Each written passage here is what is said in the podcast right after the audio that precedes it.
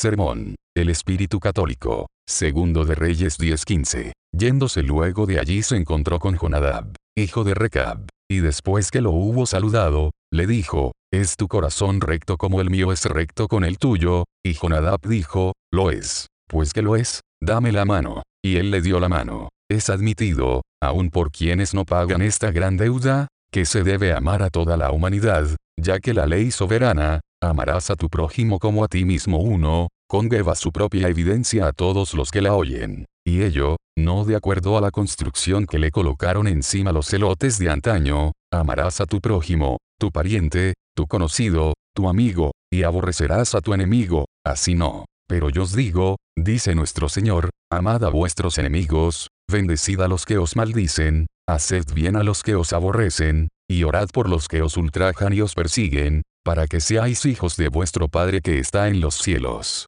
que hace salir su sol sobre malos y buenos, y que hace llover sobre justos e injustos. Pero, por cierto, hay un amor peculiar que debemos a aquellos que aman a Dios. Al decir de David, para los santos que están en la tierra, y para los íntegros, es toda mi complacencia. Y según uno mayor que él, un mandamiento nuevo os doy, que os améis unos a otros, como yo os he amado, que también os améis unos a otros. En esto conocerán todos que sois mis discípulos, si tuviereis amor los unos con los otros, este es el amor en el cual el apóstol Juan insiste tan frecuente y firmemente. Dice, este es el mensaje que habéis oído desde el principio, que nos amemos unos a otros, en esto hemos conocido el amor de Dios, en que Él puso su vida por nosotros. También nosotros debemos, si el amor nos llama a ello, poner nuestras vidas por los hermanos, y otra vez, amados, amémonos unos a otros, porque el amor es de Dios.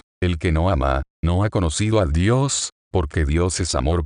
7 No que nosotros hayamos amado a Dios, sino que Él nos amó a nosotros, y envió a su Hijo en propiciación por nuestros pecados. Amados, si Dios nos ha amado así, debemos también nosotros amarnos unos a otros. Todas las personas aprueban esto, pero, todas lo practican, la experiencia diaria muestra lo contrario. ¿Dónde están siquiera los cristianos que se aman unos a otros, como Él nos lo ha mandado? ¿Cuántos estorbos yacen en el camino? Los dos impedimentos más grandes y comunes son, primero, que no todos pueden pensar lo mismo, y como consecuencia de esto, segundo, que no todos podemos andar igual, pero en varios puntos menores. Su práctica debe diferir en proporción a la diferencia de sus sentimientos. Pero aunque una diferencia en cuanto a opiniones o modos de adoración puede impedir una unión externa completa, es necesario que impida nuestra unión en los afectos, aunque no podamos pensar igual, no podemos acaso amarnos igualmente, no podemos ser de un mismo corazón,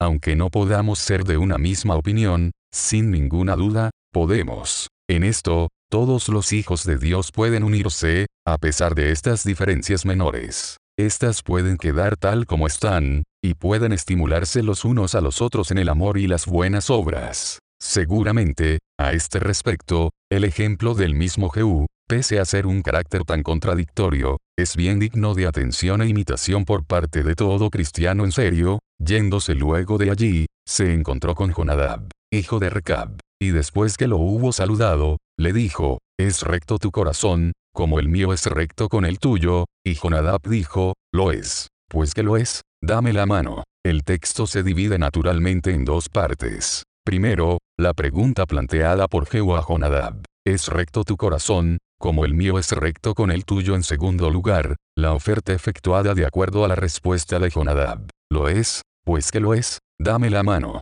Primeramente, consideremos la pregunta propuesta por Jehová Jonadab. ¿Es recto tu corazón, como el mío es recto con el tuyo? La primera cosa que podemos observar en estas palabras es que aquí no hay ninguna inquisición acerca de las opiniones de Jonadab. Y, sin embargo, es verdad que él sostenía algunas muy poco comunes, muy suyas y peculiares, por cierto, y algunas que tuvieron una estrecha influencia en la práctica, sobre las cuales asimismo hacía un énfasis tan grande que las transmitió a los hijos de sus hijos, hasta su última posteridad. Esto es evidente según el relato dado por Jeremías, muchos años después de la muerte de Jonadab. Tomé entonces a Hazanías, a sus hermanos, a todos sus hijos, y a todos los hijos de las recabitas. Y puse delante de los hijos de la familia de los recabitas tazas y copas llenas de vino, y les dije, bebed vino. Mas ellos dijeron, no beberemos vino, porque Jonadab, hijo de Recab, nuestro padre,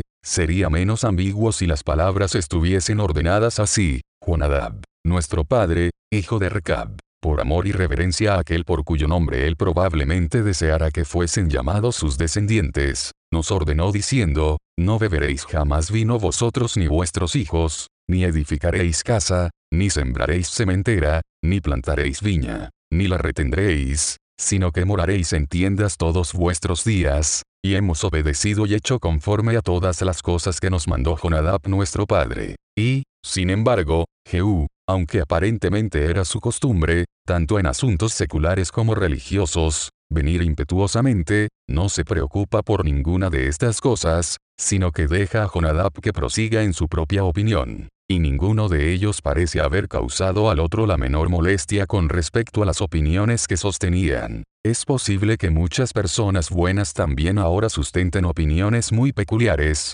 y algunas de ellas puedan ser tan singulares como lo era Jonadab. Y es cierto, en tanto solo conocemos en parte, que no todas las personas verán todas las cosas de la misma manera. Es una consecuencia inevitable de la presente debilidad y corto alcance del entendimiento humano que varias personas serán de diversas opiniones, en cuanto a religión como también en cuanto a la vida común. Así ha sido desde el principio del mundo, y así será hasta los tiempos de la restauración de todas las cosas. Más aún, aunque toda persona necesariamente cree que cada opinión particular que sostiene es verdadera, porque creer que cualquier opinión no es verdadera es lo mismo que no sostenerla. Sin embargo nadie puede estar seguro de que todas sus opiniones, tomadas en conjunto, son verdaderas. No. Toda persona que piensa está segura de que no lo son, dado que humanum est errare necire, ignorar muchas cosas y equivocarse en algunas es la condición necesaria de la humanidad. Por lo tanto,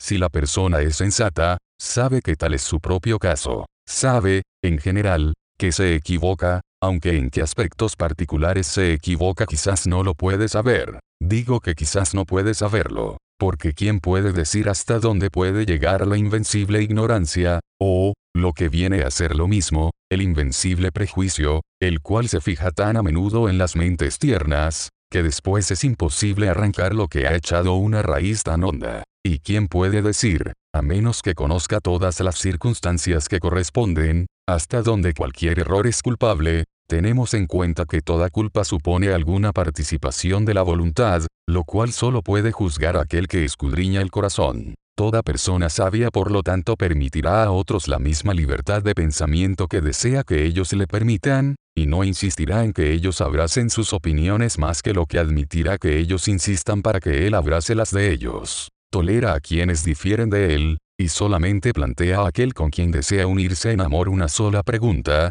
¿es recto tu corazón, como el mío es recto con el tuyo? En segundo lugar, podemos observar que no hay ninguna inquisición acerca del modo de adoración de Jonadab, aunque es muy probable que hubiera en este aspecto una amplia diferencia entre ellos, porque bien podemos creer que Jonadab, así como toda su posteridad, adoraban a Dios en Jerusalén, mientras que Jehú no, tenía más interés en la política del Estado que en la religión. Y por lo tanto, aunque mató a los adoradores de Baal, y exterminó a Baal de Israel, con todo no se apartó de los pecados de Jeroboam, y dejó en pie los becerros de oro que estaban en Betel y Andán. 8. Pero aún entre las personas de corazón honrado, las cuales desean tener una conciencia sin ofensa, necesariamente sucederá que mientras haya diversas opiniones habrá diversas maneras de adorar a Dios puesto que la variedad de opiniones necesariamente implica variedad en la práctica. Y así como en todas las épocas los seres humanos en nada han diferido más que en sus opiniones en cuanto al Ser Supremo, en nada han diferido tanto los unos de los otros como en cuanto a la manera de adorarle. Si hubiera sido así solamente en el mundo pagano, no sería para nada sorprendente,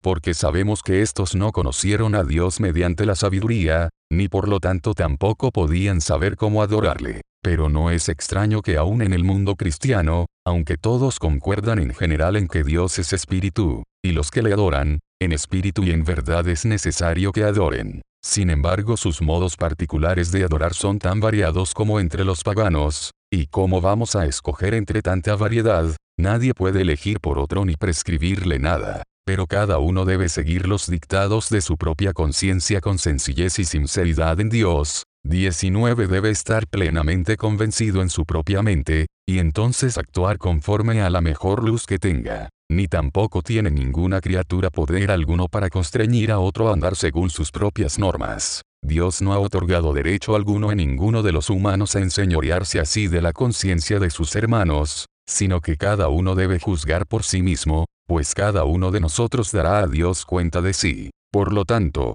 aunque todo seguidor de Cristo está obligado por la misma naturaleza de la institución cristiana a ser miembro de una congregación particular u otra, de alguna iglesia, como se dice usualmente, lo cual implica una manera particular de adorar a Dios, porque andarán dos juntos si no estuvieren de acuerdo. Sin embargo nadie puede ser obligado por ningún poder sobre la tierra excepto el de su propia conciencia a preferir esta o aquella congregación a otra, esta o aquella manera particular de adoración. Yo sé que comúnmente se supone que el lugar de nacimiento determina la iglesia a la cual debemos pertenecer, que quien, por ejemplo, ha nacido en Inglaterra debe ser miembro de la que es designada como la Iglesia de Inglaterra, y por consiguiente debe adorar a Dios en la forma particular prescrita por tal iglesia. Yo fui por un tiempo celoso sustentador de esto, pero encuentro muchas razones para calmar dicho celo. Me temo que tal opinión presenta dificultades tales que ninguna persona razonable puede superarlas.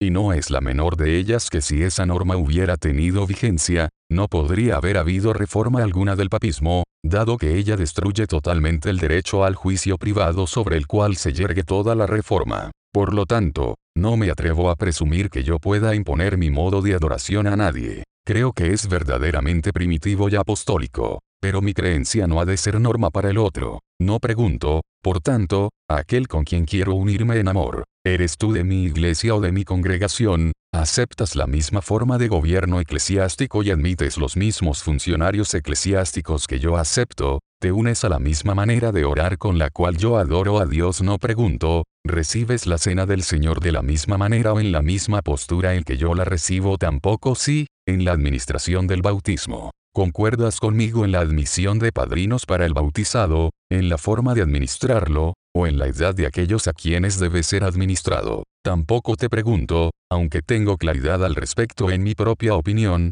si acaso admites el bautismo y la cena del Señor. Dejemos estas cosas en lista de espera, hablaremos acerca de ellas, si hace falta, cuando tengamos oportunidad. En este momento, mi única pregunta es, ¿es recto tu corazón, como el mío es recto para con el tuyo? Pero ¿qué es lo que realmente implica esta pregunta? No pregunto lo que aquí entendía Jehú, sino que debe entender por ello un seguidor de Cristo cuando la plantea a alguno de sus hermanos, la primera cosa implicada es esta, ¿es tu corazón recto para con Dios? ¿Crees tú en su ser, en sus perfecciones, su eternidad, inmensidad, sabiduría, poder, su justicia, misericordia y verdad? ¿Crees tú que Él ahora sustenta todas las cosas con la palabra de su poder, y que Él gobierna aún cada minuto, hasta el más perjudicial, para su propia gloria y para el bien de aquellos que le aman? ¿Tienes tú una evidencia divina, una convicción sobrenatural de las cosas de Dios?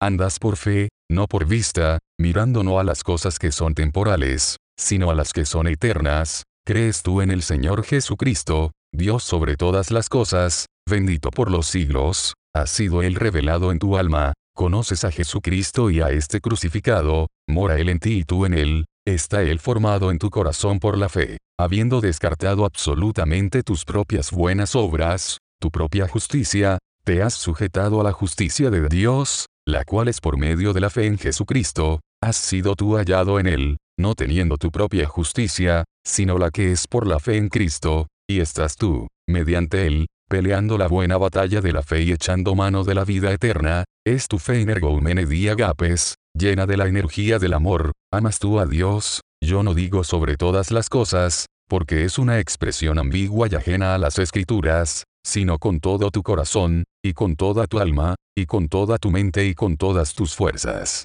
Buscas tú toda tu felicidad en Él solamente, y encuentras aquello que buscas, tu alma continuamente magnifica al Señor, y tu espíritu se regocija en Dios tu Salvador, habiendo aprendido a dar gracias en todo, hallas que es suave y hermosa la alabanza, es Dios el centro de tu alma, la suma de todos tus deseos, por consiguiente, estás haciendo tu tesoro en el cielo, y tienes a todo por basura y desperdicio, el amor de Dios ha expulsado al amor al mundo de tu alma, entonces estás crucificado al mundo. Entonces, has muerto a todo lo de aquí abajo y tu vida está escondida con Cristo en Dios. Estás ocupado en hacer no tu propia voluntad, sino la voluntad del que te envió, la de aquel que te envió aquí abajo a peregrinar por un tiempo, a pasar unos pocos días en tierra extraña, hasta que habiendo acabado la obra que te ha encomendado hacer retornes a la casa de tu Padre, es tu comida y tu bebida hacer la voluntad de tu Padre que está en el cielo, es tu ojo puro en todas las cosas, siempre fijos en Él,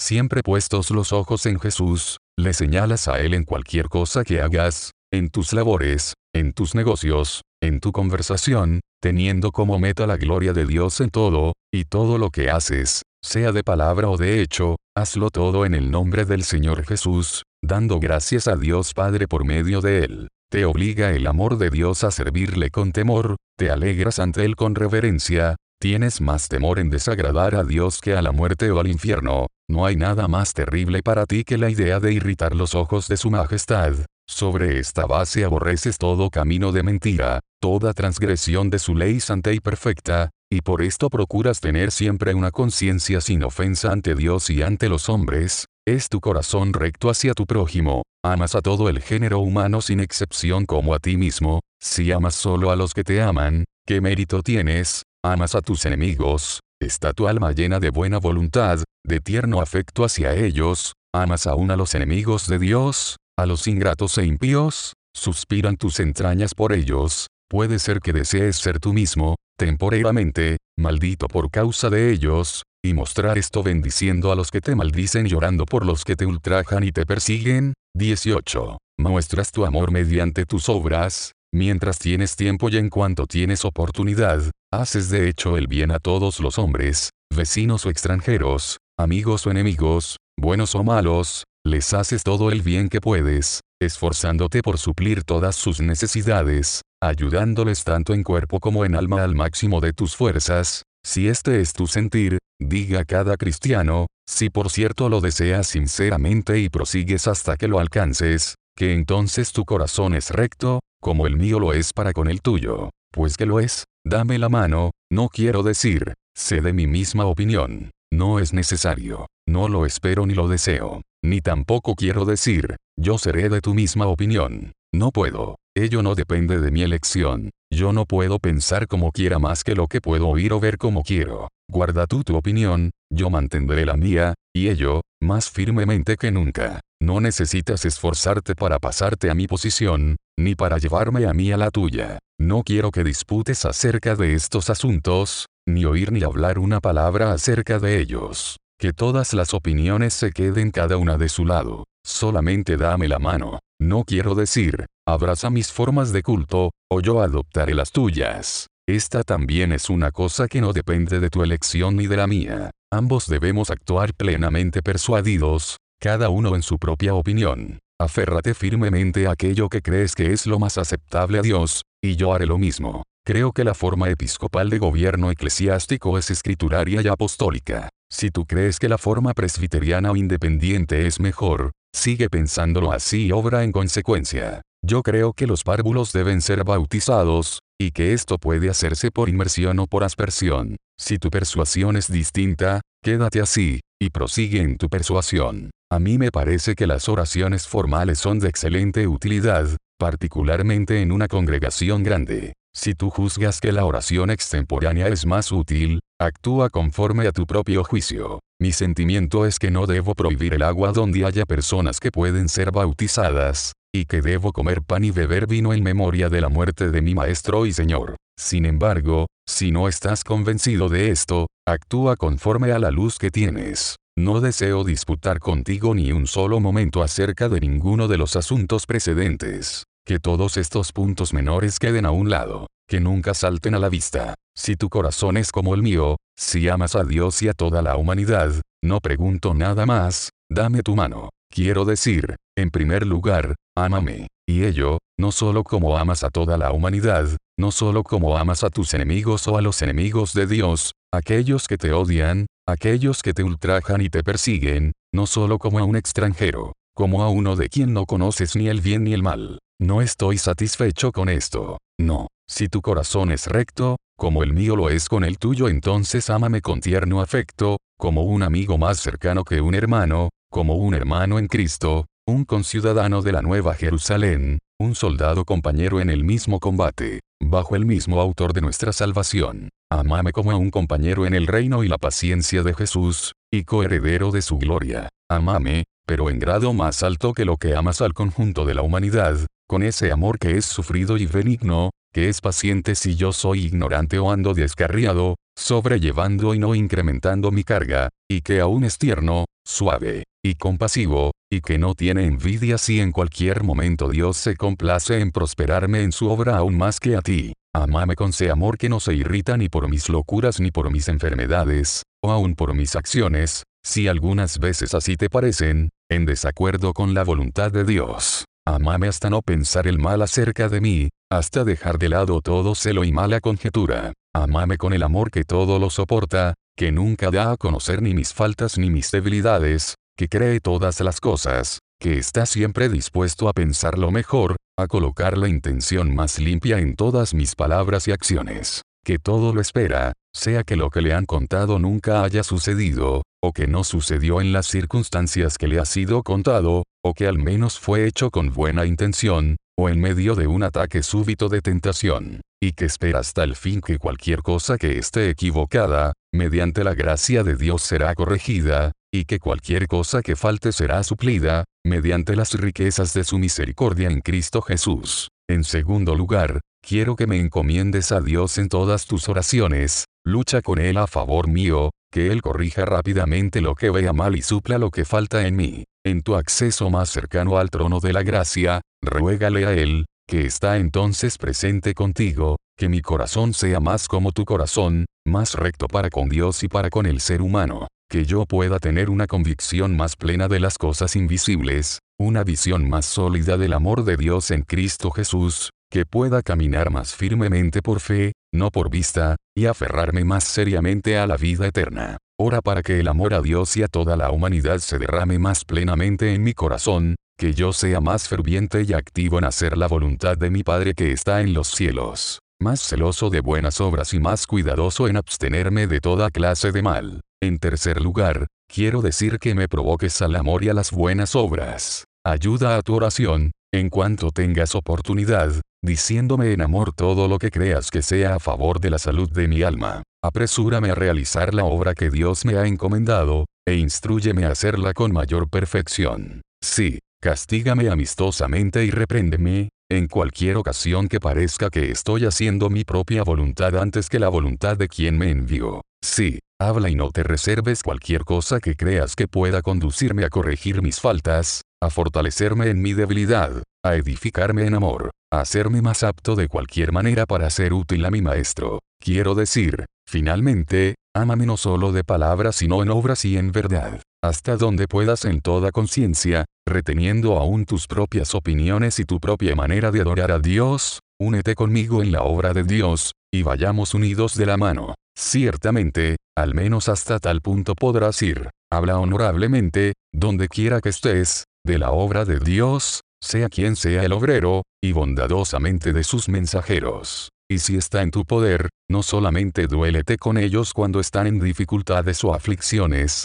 sino préstales una ayuda efectiva y gozosa, de modo que puedan glorificar a Dios en nombre tuyo. Dos cosas deben observarse en relación a lo que ha sido dicho bajo este acápite. La primera, que cualquier amor, cualquier ejercicio de amor, cualquier ayuda espiritual o temporal, que yo reclame de aquel cuyo corazón es recto, como el mío lo es para con el suyo, del mismo modo yo estoy listo, por la gracia de Dios, y de acuerdo con mis posibilidades, a dárselo a él. La otra es que yo reclamo esto no solo en mi nombre, sino en nombre de todos aquellos cuyo corazón es recto para con Dios y las personas, para que todos podamos amarnos los unos a los otros como Cristo nos amó. Podemos hacer una deducción de lo que ha sido dicho. podemos aprender de ello que es un espíritu católico. Apenas hay alguna expresión que haya sido más burdamente malentendida y más peligrosamente mal aplicada que esta. Pero será fácil para quien considere tranquilamente las observaciones precedentes corregir tales malentendidos y prevenir cualquier aplicación incorrecta.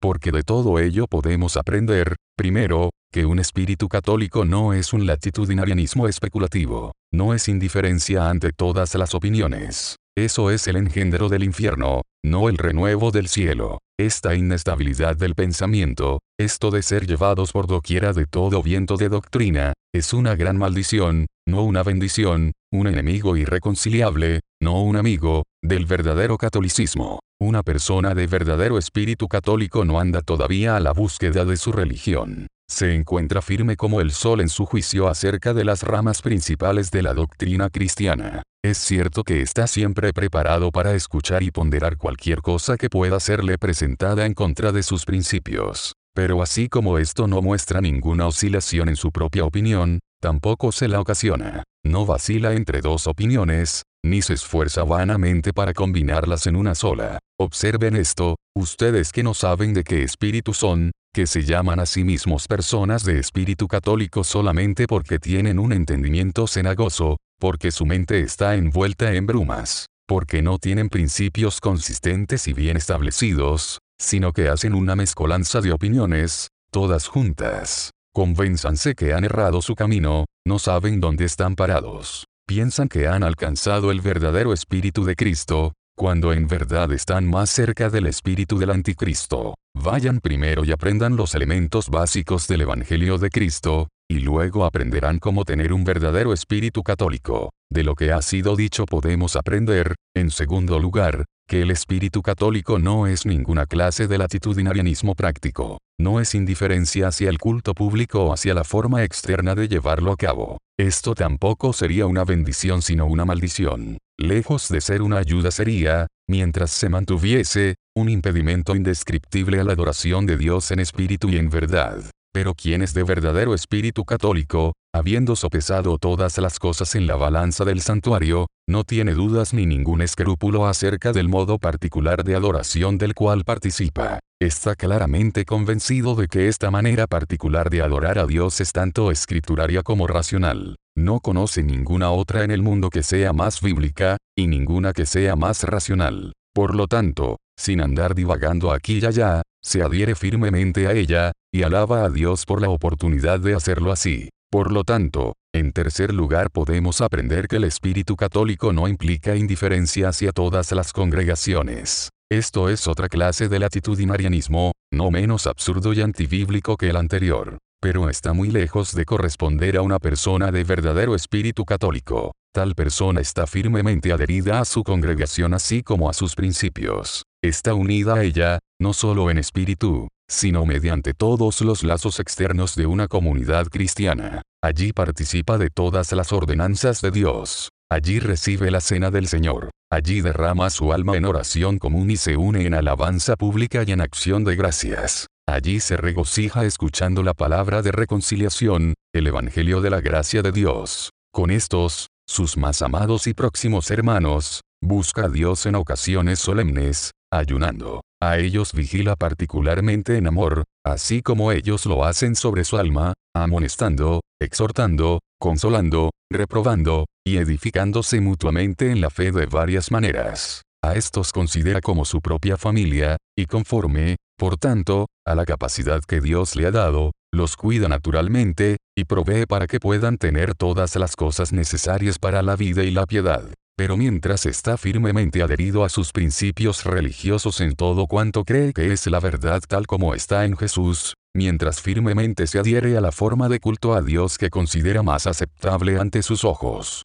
y mientras está unido por los lazos más tiernos y próximos a una congregación particular, su corazón se ensancha hacia toda la humanidad, hacia los que conoce y hacia los que no conoce, abraza con fuerte y cordial afecto a prójimos y extraños, amigos y enemigos. Este es el amor católico universal, y el que tiene esto pertenece al espíritu católico. porque solamente el amor define y distingue a este carácter, el amor católico es un espíritu católico. Si entonces tomamos esta palabra en su sentido estricto, un creyente de espíritu católico es uno que, de la manera antes mencionada, da su mano a todos aquellos cuyos corazones son rectos para con el suyo. Es uno que sabe cómo valorar y alabar a Dios por todos los beneficios que disfruta, el conocimiento de las cosas de Dios, la manera bíblica y genuina de rendirle culto, y sobre todas las cosas su unión a una congregación que teme a Dios y que obra la justicia. Es uno que, reteniendo dichas bendiciones con el cuidado más estricto, cuidándolas como la niña de sus ojos, al mismo tiempo ama como amigos, como hermanos en el Señor, como miembros de Cristo, como hijos de Dios, como participantes juntamente del reino presente de Dios, y coherederos de su reino eterno, a todos los de cualquier opinión o forma de culto o congregación que creen en el Señor Jesucristo, que aman a Dios y al ser humano, regocijándose en agradar a Dios y temiendo ofenderle, y que son cuidadosos en abstenerse del mal y celosos de buenas obras. Es persona de espíritu católico aquella que lleva estos continuamente sobre su corazón, que teniendo una inefable ternura hacia sus personas, y anhelando su bienestar, no cesa de encomendarlos a Dios en oración, e intercede por su causa delante de los demás, que les habla con palabras reconfortantes, y procura con todas sus palabras fortalecer sus manos en Dios. También les ayuda con el máximo de sus fuerzas en todas las cosas, espirituales y temporales. Está listo a gastar y ser gastado por ellos,